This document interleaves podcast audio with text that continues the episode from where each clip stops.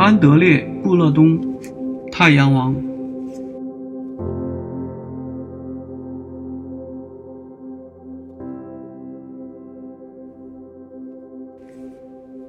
我和他相识，可能是在1928年或1929年。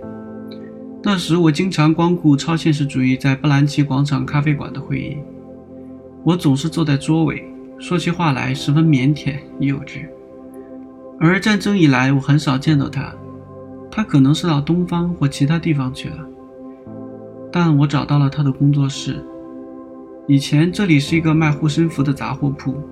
就这样，我认识了他。他像太阳王一样，让人惶恐不安，当然也让我惶恐不安。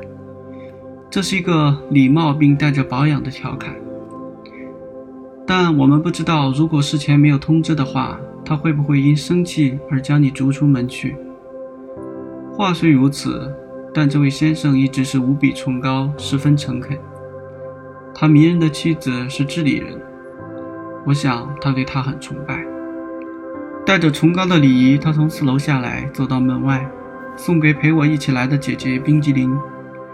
他穿了件橙红色外套，在我说话的时候，他仔细看着我，但一点儿都没有透露他的想法。次日，在爱神饭店，他和像我一样年轻的组织成员见面。卖报的人路过，并喊着大标题：“德勒雷推行布勒东计划。”这是个特定的超现实主义时刻。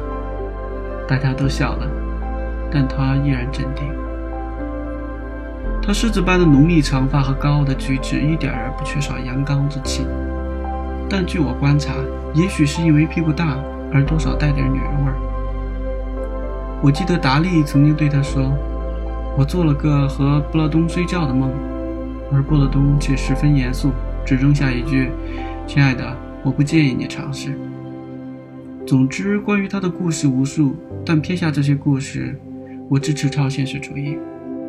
因为他让我学到，要用镜头在无意识和偶然性的瓦砾中寻找和发现。